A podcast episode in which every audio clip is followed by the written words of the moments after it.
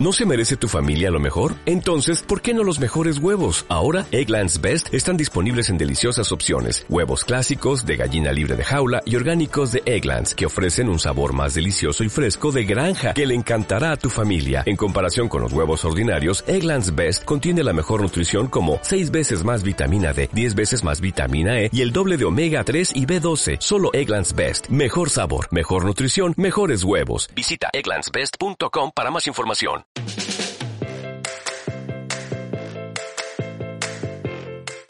Trauma entre amigos.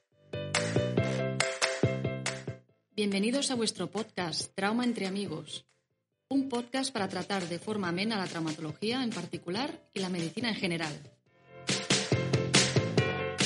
De la mano de cuatro amigos traumatólogos y emprendedores, compartiremos nuestro mundo de manera rigurosa, pero también de forma entretenida y divertida. Si estamos todos preparados, comenzamos. Amigas y amigos, y bienvenidos a un nuevo episodio de vuestro y nuestro podcast Trauma entre amigos. En esta ocasión me he quedado solo porque mis compañeros han dicho, si vas a entrevistar a un amigo, ¿para qué nos necesitas? Y hombre, siempre hacen falta Laia, Manel y Mirella, pero sí es cierto que para entrevistar a alguien que se presenta solo, como Juan Manuel Ríos, no es necesario, casi casi diría que ni mi presencia. Pero bueno, os presento a Juan Manuel Ríos. Eh, si lo tuviera que definir con los años que hace que lo conozco, eh, diría que es alguien rompedor, alguien transgresor, alguien que ha venido a esta vida a hacer cosas diferentes. Si no, probablemente ya no estaría entre nosotros. Pero mejor que yo, se presenta el mismo. ¿Qué tal, Juan? ¿Cómo estás? Bueno, muy bien, Alex. Muy contento de estar con ustedes aquí en Trauma entre Amigos. Yo me defino quizás como un apasionado de la formación médica que tiene como hobby hacer traumatología. Esa es un poco mi, mi definición corta. Tu definición corta, que si yo la llevo a la realidad, será siendo traumatólogo toda la vida, pero innovador para siempre porque tu vida ha hecho muchos giros y me gustaría que parte de tu biografía, aquella que eres capaz de explicar siempre con tanto interés, la explicaras a la audiencia que no te conoce o quizá te conozcan porque coloca unos hierros extraños en pacientes diabéticos a los que van a amputar. Y creo que detrás de esa persona, de ese profesional, de ese cirujano, hay mucho más, ¿no? Alguien con una vida intensa en Venezuela que se vino a España a formarse como médico, traumatólogo. Cuéntanos, Juan. Sí, bueno, mira, un poco por, depende de qué tan atrás quieras ir, pero un poco por resumirte, yo vengo de una larga familia de maestras. Todas mis abuelas, mis bisabuelas y mi madre eran todas maestras, dedicadas a la educación, fundaron un colegio en el cual yo estudié y por ahí yo creo que siempre me resistía a esa vena de docente, ya soñaban con que yo heredase el colegio que habían fundado y cuando les dije que iba a ser médico se les vino el alma al suelo y yo creo que no pude escapar a, esa vena, solo acabar la facultad de medicina. Comencé a entrenarme en estos cursos de ATLS, PHTLS, atención a urgencias, y recién casado con mi mujer fundamos una empresa de formación que se llamaba Trauma Factory y donde enseñábamos pues simplemente eso, medidas de primeros auxilios eh, a trabajadores en las empresas, a estudiantes de la universidad y un poco por ahí comenzó mi andadura en la docencia y me di cuenta que me gustaba mucho por las circunstancias que yo creo que a todos son familiares, pues me tocó emigrar de Venezuela muy temprano, ya hace unos 12 años que salí de Venezuela. Me vine a España a hacer la especialidad, hice traumatología en Valencia en el Clinic, luego me vine a hacer el, el fellow en Barcelona y recuerdo que yendo a una EFAS, el fellow que estaba antes en Cruz Roja me dijo, oye, tengo que presentarte al doctor Santa María que quiere hacer cosas contigo y de repente pues saliste tú de por ahí de una de las salas y viste, contigo tengo que hablar, contigo tengo que hablar, que tenemos que hacer cosas. Y a partir de allí, pues bueno, comenzó esas andadurías de, de la docencia en España eh, de la mano de lo que comenzamos a hacer. No sé si tú quieres comentar cómo fueron esos primeros coqueteos con la docencia cuando nos encontramos. Llegaremos allí porque antes eh, me gustaría inspirar a la gente. Eh, estas estos momentos de, coche, de paseo, de me voy a trabajar y coloco un podcast de traumatólogos haciendo cosas diferentes. Eh, queremos que sean esos momentos diferentes. y has dicho, y además donde se hablen de cosas diferentes, no solo del juanete, de la factura de Femur, sino, y tú ya has nombrado en varias ocasiones hoy la palabra empresa, mundo del emprendedor, estamos en medicina, esto es algo muy clásico, no puede ser que haya un emprendedor en el mundo de, de la salud. Cuéntanos, o sea, ya en Venezuela, en un país con una situación compleja todavía, intentas hacer cosas diferentes, Juan. Sí, yo creo que también este es otra, otra, otro de los aspectos de mi vida. Yo recuerdo muy pequeño, eh, me regalaron una videoconsola y llegó el momento en que salió otra y yo le dije a mi madre, oye, yo quiero esa otra nueva que salió. Me dijo, bueno, haz algo, vende la que tienes y cuando la venda te conseguimos otra. Entonces así convencí a un amigo, le dije, oye, mira, esta la tienes que comprar y me hice vendedor. Entonces así fui cambiando todas mis videoconsolas. Cuando pasaban de moda conseguía quien liar, se la vendía y me compraba la siguiente. Entonces, esa, esa rama de empresario yo creo que también siempre ha estado muy presente en mi vida. ¿Pero tú crees que se, se, se nace siendo emprendedor o se puede uno transformar al mundo de, de, del emprendedor? Tú tienes cosas que creo que son desde que naciste. Probablemente ya pactaste con tu ginecólogo según qué cosas el día que naciste. Pero, ¿realmente podemos llegar a ser emprendedores como tú, Juan? Sí, yo creo que cualquiera que tiene suficiente pasión por algo termina emprendiendo en esa pasión. Emprender no solamente una empresa hecha y constante, ¿no? Emprender es decidir que quieres ser referente en la cirugía de Lux Valgus y emprendes ese camino. Entonces yo creo que todo lo que nos apasiona al final es un emprendimiento, independientemente de dónde lo lleves, ¿no? Si lo llevas a la parte empresarial, pero sobre todo si lo haces con un objetivo claro y con un objetivo de básicamente beneficiar al prójimo, a los demás, yo creo que se te va a dar bien cuando emprendes de un modo egoísta, se te va a hacer mucho más difícil y el camino va a ser mucho, mucho más, a lo mejor más difícil, ¿no? Entonces yo creo que emprender, si lo haces para los demás, está bien.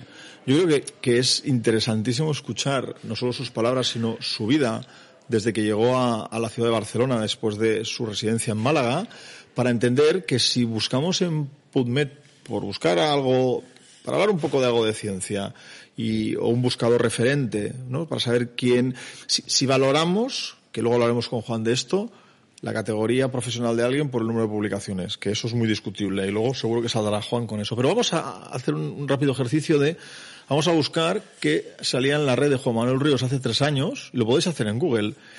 Eh, bueno, un desconocido como tantos somos desconocidos. Y si ahora en cambio entráis en, en Google y colocáis doctor Juan Manuel Ríos, probablemente no hace falta ni que pongáis charcote.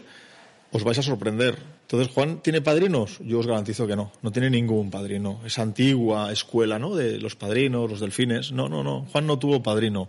Juan yo creo que se rodeó de un grupo de gente apasionada, pero él tenía algo y lo ha, lo ha definido claramente, ¿no? Porque al final necesito, Juan, que me des una, no una receta, porque no hay recetas mágicas para eso, pero me digas qué característica debe tener alguien que quiere perseguir un objetivo para llegar a no ser nadie entre comillas. Eres, yo sé que eres mucho porque conozco tu familia, pero en, un sector concreto eres un traumatólogo más, que es insisto que es muy digno, a ser un referente, sé que ahora mismo mundial en el tratamiento del charcot con la fijación externa. ¿Cómo se ha conseguido? Porque entre tú y yo Messi no eres, mm. porque Messi solo hay uno. Eh.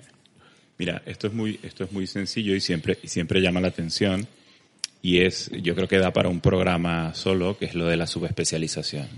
yo tuve siempre claro, quizás por la, la influencia americana que teníamos allí en Latinoamérica, del camino de que yo quería obtener una subespecialización, yo no quería solo quedarme con la especialización. ¿Por qué? Porque yo creo que tanto en la medicina como en la vida, si consigues un nicho, algo que no esté explorado, creas tu propio mercado, por hablar desde el punto de vista empresarial, siempre vas a tener mucha más oportunidad que si tienes que picarte el pan con lo que están haciendo todos. Yo cuando a mí siempre me marcó cuando fui al curso Luis Munuera de fin de la residencia y me vi rodeado de tantas personas que estaban haciendo exactamente lo mismo que yo. Yo decía, de los que están aquí, seguramente más de la mitad son muchos mejores que yo. ¿Qué tengo yo que ofrecer diferente? ¿no? Y fue cuando busqué el camino de hacer la subespecialidad. Eso fue una cosa que me costó críticas de muchos de muchos de mis maestros me decían, no, no, especialidad no, tú tienes que hacer trauma general, al menos unos 10, 15 años y luego ya ves y tal. Yo tenía muy claro que quería hacer una subespecialidad me vine a Barcelona y no contento con tener la subespecialidad de pie y tobillo, porque también me vi rodeado con muchos cirujanos que hacían pie y tobillo. Y fue cuando decidí pues perseguir ese nicho que era el pie diabético, que al parecer a nadie le llamaba la atención y a mí no me disgustaba y comenzó por gustarme mucho. Entonces, al final, si hay un consejo que yo pudiese dar a alguien, muy bien como dices tú, ¿no? Yo siempre se lo digo a, a mi mujer, le digo, oye, yo llegué a Barcelona negro, sin familia, no hablaba catalán, mis opciones eran muy limitadas. Entonces, al final yo creo que una recomendación siempre es encuentra un nicho y baila con la más fea, ¿no? No te quedes, no busques lo que busca todo el mundo, sino encuentra tu propio lugar y si te gusta, pues eso es una receta, yo creo que para, si no para el éxito, por lo menos para conseguir algo que te apasione. Al final, Juan ha resumido lo que yo lo llevo a la práctica en la vida como las tres o las cuatro P's, ¿no? En la vida hay cuatro P's, cuatro C's, depende de lo que cada uno quiera, pero mis adjetivos son eh, persigue tus sueños, ten paciencia, eh, sé persistente y persevera constantemente, ¿no? Y creo que eso es el, porque yo he vivido toda la evolución de, ese Google no existe a Google eres un referente mundial, pero de golpe y porrazo decide que estando en la cumbre como está, sigue allí, va a seguir allí, pero le entra un no sé qué y decide que nos estamos formando como hace 40 años y no vamos en caballo. Vamos en, en, en coches pronto sin conductor. ¿Qué, ¿Qué, estamos haciendo? ¿Qué no estamos haciendo diferente para que sigamos haciendo lo mismo de hace 40 años? Y en una sórdida reunión que tenemos él y yo, me confiesa un pequeño secreto. Juan, sigue con ese pequeño secreto que cambió nuestras vidas. Bueno, sí, yo creo que todo esto se remonta a mi etapa de fellow, cuando una posguardia de Alex le pilló con el lado frontal más liberado porque estaba con horas sin dormir y le dije, oye Alex, yo creo que aquí en Barcelona tenemos mucha gente que hace bien pie y tobillo, viene mucha gente de todas partes del mundo y por qué no utilizamos otros canales diferentes para repartir esta información y hagamos un curso en línea de pie y tobillo, ¿no? Y es así como nace nuestra primera aventura de, del online de pie y tobillo.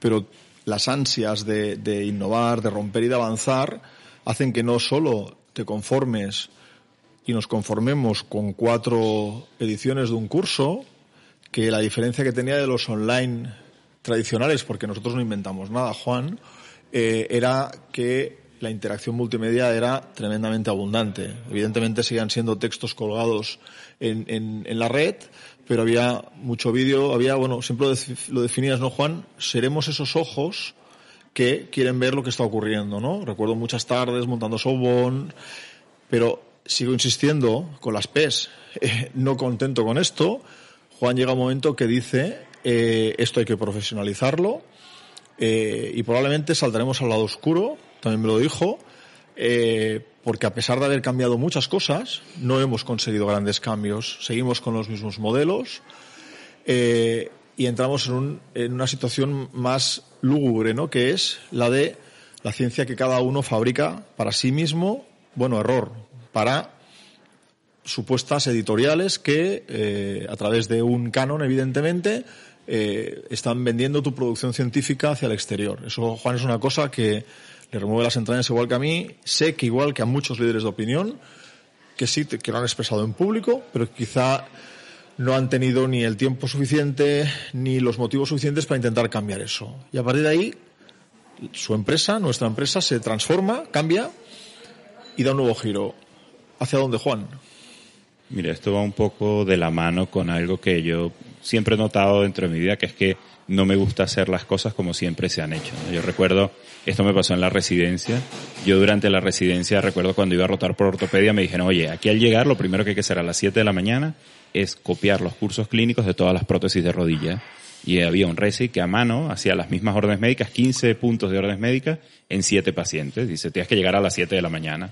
Entonces yo al final, lo que le dije, oye, pues esto no tiene sentido. ¿Por qué no sacamos las hojas, imprimimos las 7 órdenes médicas, y las ponemos en cada uno. Entonces eso me permitía llegar a las 8 de la mañana, me permitía dormir unos, unos buenos minutos más. Y recuerdo que me llamaron de farmacia, dice el doctor Ríos que baje. Y esto me asustó mucho, dice, ya me van a hacer un lead. Y las de farmacia casi me abrazaban y decía, oye, lo entendemos al final, porque no es letra de médico, sino lo vemos impreso, ¿no? Y, y esto a mí me marcó el hecho de que no siempre hay que hacer todo como te dicen que hay que hacerlo. Y esto nos pasa con la forma en que los médicos comunicamos nuestros conocimientos. Hace 200, 300 años decidimos que escribir para una revista, un journal, cuatro páginas y cinco imágenes era la forma, la mejor forma que teníamos para transmitir que Alex sabía hacer una nueva técnica, o cómo Alex trataba la metatarsalgia, o cómo Juan hacía la prótesis de rodilla. Yo creo que con todos los avances que han habido ahora, esto no puede ser la forma en que sigamos transmitiendo los conocimientos médicos.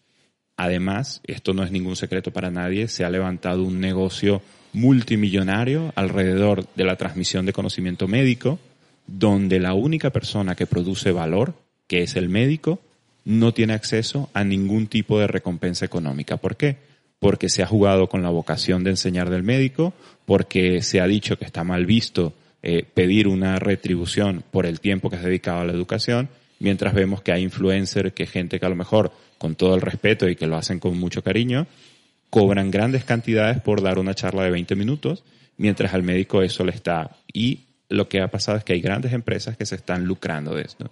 Y en esto está pasando los mismos journals. Es decir, cuánto tiempo eh, le toma un médico, cuánto dinero deja de producir un médico para dedicarse a crear un artículo científico que tiene que enviar a una revista de manera gratuita para que editores médicos que no cobran nada le revisen y se lo hagan revisar una y mil veces hasta que por fin le dejan publicarlo y si este médico quiere tener acceso a ese artículo científico tiene que pagar 60 dólares.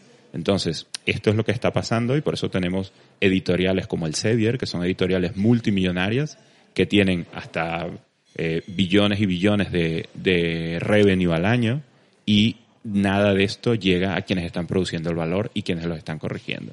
Eso es por ser una sola de las matices de cómo transmitimos conocimiento.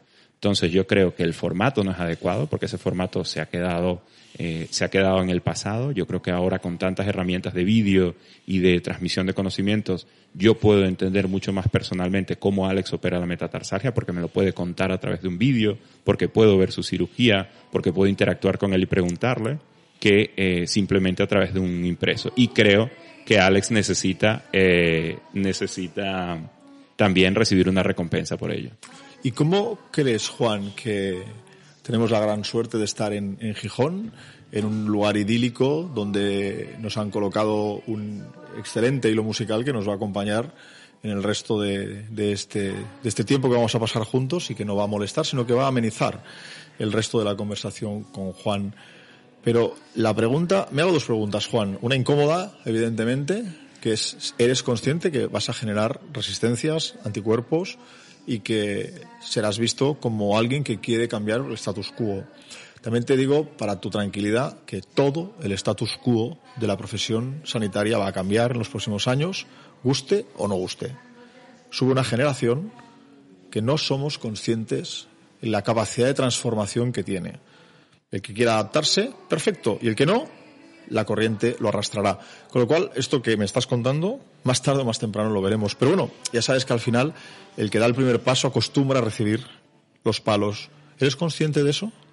Sí, la verdad es que sí. Yo creo que esto es una, hay una receta para el éxito descrita, descrita por mucha gente, donde comentan que tú puedes estar en lo correcto o estar equivocado. Y además, puedes estar que todos estén de acuerdo contigo o que no todos estén de acuerdo contigo. Entonces, la receta para el éxito es estar en lo correcto y que no todos estén de acuerdo contigo, porque si están todos de acuerdo contigo, esto ya no es nada que está rompiendo el status quo, ¿no?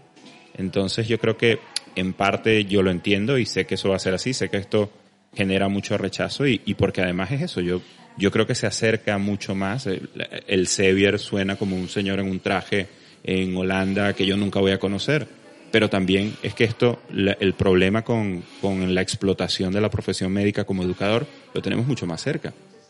Lo tenemos en grandes congresos médicos que también se dan en nuestro país y que son grandes congresos médicos que producen ganancias y revenue más que una final de una Champions y para los cuales a veces te invitan a ti, que eres la atracción, a ti, Alex Santamaría, queremos que vengas a dar una charla a nuestro congreso que produce millones de euros de revenue, pero es que Alex Santamaría, antes de pasar a dar su charla, tiene que pagarme una entrada. Y esto a mí siempre me ha parecido como cobrarle a Messi por ir a jugar para el Barça, ¿no? Entonces, entiendo que voy a generar mucha resistencia y que la resistencia no va a estar en Estados Unidos o en Holanda, va a estar aquí mismo en España. Pero yo no, no creo que no hacer nada, ir con la corriente sea la, sea la solución. Creo que entre todos podemos hacer más justo el sistema educativo médico. Además, eres consciente que no estamos solos en esta historia. Ahora mismo tenemos eh, muchos compañeros que se han acercado a nosotros a explicarnos que, que, están absolutamente de acuerdo con ellos. Bueno, es cierto que alguien tiene que dar el primer paso. ha sido en este caso Agüer, sobre todo capitaneado por ti, eh, Juan, pero no, no, no. Al final mm, no caminaremos eh, solos. Pero claro, la segunda pregunta que la audiencia se está preguntando igual yo no me lo pregunto porque soy parte de todo esto, pero ¿cómo lo vamos a hacer, Juan? Primero, solos no, eso seguro, pero ¿cómo lo vamos a hacer? ¿Qué ideas están gestando desde Aware?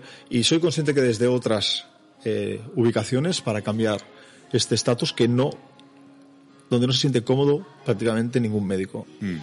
Bueno, yo creo, yo creo que seguramente hay mucha gente, cuando una idea tiene algo de potencia, varias personas la están pensando y hay mucha gente que está haciendo cosas muy valiosas en educación está tratando de cambiar el formato clásico e injusto. Por nuestra parte, lo que podemos ofrecer es nuestra plataforma. Nosotros tenemos ya unos cinco años de experiencia de formación en, en e-learning médico y en formación mixta, tanto online como presencial. Y creo que lo más justo era ofrecer a todos los traumatólogos que tengan acceso a nuestra red, ofrecerles nuestra plataforma para que sirva de trampolín para poderlos ayudar a comunicar ese conocimiento médico y lo estamos haciendo a través de lo que decidimos llamar la incubadora de contenidos médicos. Simplemente abrir nuestra plataforma para que quien quiera y tenga suficiente, obviamente, eh, contenido médico de valor que transmitir, lo pueda hacer a través de nuestra plataforma. Mucha gente me ha preguntado, bueno, pero esto en qué se diferencia de Bumedi o de cualquiera de estas plataformas donde tú puedes colgar un vídeo. Es que lo que nosotros vemos es una especie de crowdfunding guiado es, no es simplemente colgar un material, es que tú nos envíes un material, nosotros a través de nuestro cuerpo editorial médico valoren si tiene suficiente eh, capacidad o suficiente potencia científica para ser compartido y nosotros pasarlo a través de nuestro proceso de aguerización, entre comillas, es decir, tratar de hacerlo lo más interactivo y lo más eh, enganchador, si se puede usar la palabra posible, para que este contenido llegue de una manera dinámica al alumno y lo pueda aprovechar. Entonces, esta es una de las, de las, eh, de las instancias que estamos utilizando. No creemos que sea perfecta ni que sea la mejor, pero es la que tenemos ahora y por supuesto está, es susceptible a mejorar con, con la, la, la opinión de cualquiera de los usuarios. Ayúdame, Juan, a, y, vamos acabando, porque estaríamos horas hablando mm. tú y yo de todos estos temas que tanto nos, nos inquietan. Eh, ¿Cómo conseguimos romper esa, ese pensamiento recurrente del médico que cree y piensa que si hace ciencia recibe un, un feedback económico por su trabajo, esto, esto, no, esto no, no, puede ser. No puede ser porque la ciencia no se paga. Eh, sabes, lo sabes porque estamos juntos. Hemos intentado ser pioneros en ofrecer formación remunerada a los profesores sin ir de la mano de la industria directamente y es un modelo al, que hemos tenido que desgraciadamente renunciar porque nos ha obligado a aumentar el precio de inscripciones y, por consiguiente, el, número de alumnos que podían venir a la formación disminuía. Todo por intentar remunerar a quien realmente merece remunerarse su tiempo. Pero vuelvo a, la pregunta, Juan, ¿cómo conseguimos romper ese tabú y hacer entender a la gente que tus horas de un sábado y un domingo escribiendo un artículo, porque normalmente en las instituciones hospitalarias, los en las organizaciones, no te dan tiempo para la ciencia, aunque te la exigen, para mantener un sistema de formación MIR, para la carrera profesional, pero no te dan ese tiempo. ¿Cómo se le hace entender a alguien que ese tiempo de tu sábado vale? Vale no solo tu supuesta fama, que si llega a llegar a una edad donde quizá ya, ¿cómo se consigue, Juan? Bueno, obviamente yo creo que para nadie es un secreto que sobre todo las generaciones más antiguas tienen esta forma de pensar y quizás algunos de nosotros la hemos heredado y yo creo que tiene que ver con el hecho de que ha cambiado mucho la capacidad adquisitiva del médico. Es decir, no tiene nada que ver lo que percibió un médico y lo que le costaba la vida un médico hace 30 años con la situación real que tienen ahora los médicos en, en, en el mundo, no solo en, en España, en Latinoamérica. Entonces, yo creo que una educación remunerada al final lo que va a producir es una mejor educación, una educación de más calidad, porque de lo contrario vamos a tener cada vez menos tiempo, porque tú no le puedes pedir a un traumatólogo que dedique su vida a, que dedique su vida a educar cuando tiene que buscarse la vida eh, haciendo consultas en la privada o pasando consultas para mutuas que le pagan 6 euros y tiene que ocupar su tiempo en eso. Si logramos que la educación sea una, una fuente de ingresos justa para el médico, esto repercutirá en la calidad de la educación. Entonces, no creo que sea justo someter al médico al escarnio público porque quiera recibir una recompensa normal de sus horas de trabajo, porque yo lo digo mucho, cuando tú vas al supermercado, nunca te aceptan la credibilidad ni la reputación, te piden dinero para pagar comida y para pagar cosas. Entonces, yo creo que esto va a cambiar. Las generaciones jóvenes entienden que tu tiempo vale dinero y que si no lo haces es que simplemente tienes que renunciar a esa actividad. Yo creo que no es justo que los médicos renuncien a producir ciencia, que renuncien a educar a otros médicos, porque es algo que disfrutamos, es algo que nos gusta y que solo si somos recompensados de manera justa podremos mantener esa actividad. De lo contrario, Alex, lo que pasará es que dentro de 15 años nadie formará a nadie, estaremos en manos de formaciones que no serán, no vendrán de médicos, vendrán de grandes empresas como el Sevier, grandes empresas farmacéuticas que decidirán qué es lo que tenemos que aprender. Y yo creo que la única forma de rescatar la enseñanza médica es dando el justo valor a quien produce la ciencia médica, que es el médico. Además, como te he dicho previamente, y tú sabes que me apasionan, y a eso le, le hemos dedicado un programa entero, a la transformación de las organizaciones sanitarias. Estamos a punto de llegar a un cambio un cambio de paradigma global en las organizaciones globales, que ya ha llegado en el mundo no sanitario y que está a punto de llegar al mundo sanitario, unido o de la mano de un cambio generacional que exige muchísimas cosas, todas ellas lícitas.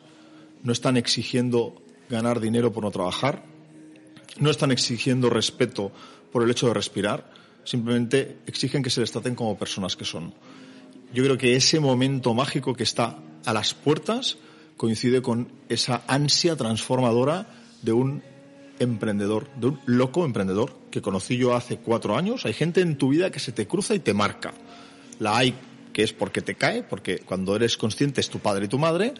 La hay que si tienes la suerte de encontrártela y casarte con ella puedes formar una familia. Y la hay que por azar nos cruzó un día. Juan ha cambiado muchas perspectivas de mi vida. Yo estoy probablemente en estos micrófonos porque Juan me, me inculcó que en ti mismo está perseguir tus sueños.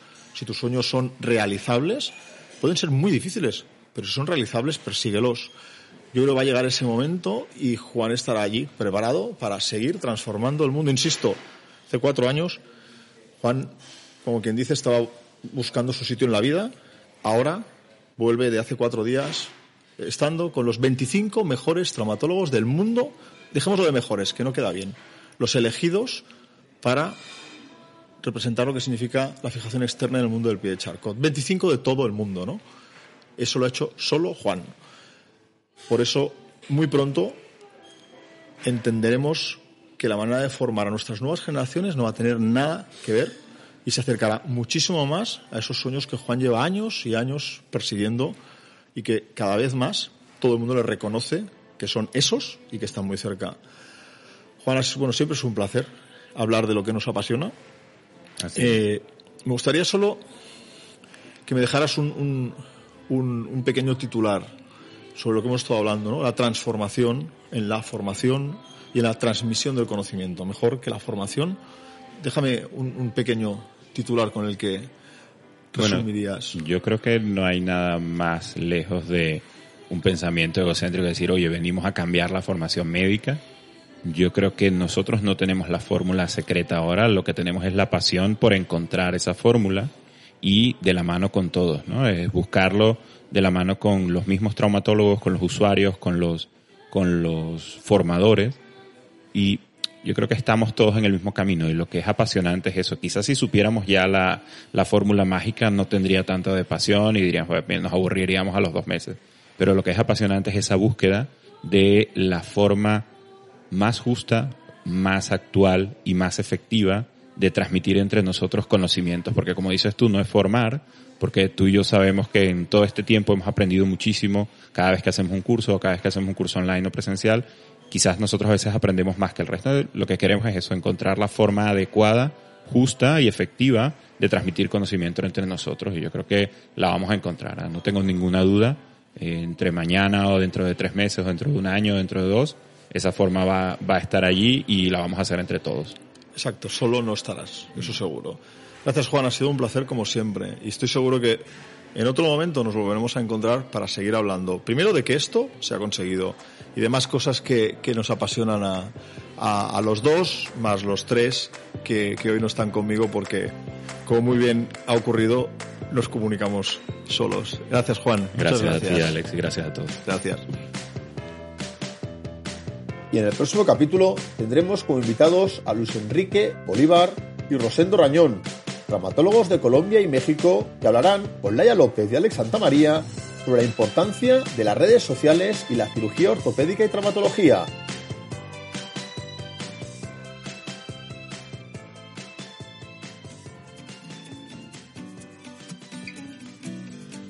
Te ha gustado este podcast, compártelo.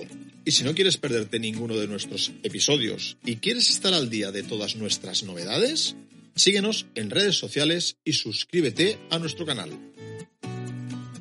Y si además quieres dejarnos tu opinión o sugerirnos temas para futuros programas, escríbenos al correo traumaentreamigos.gmail.com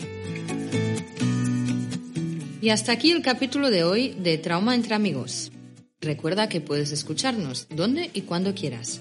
Te esperamos muy pronto aquí en Trauma entre Amigos.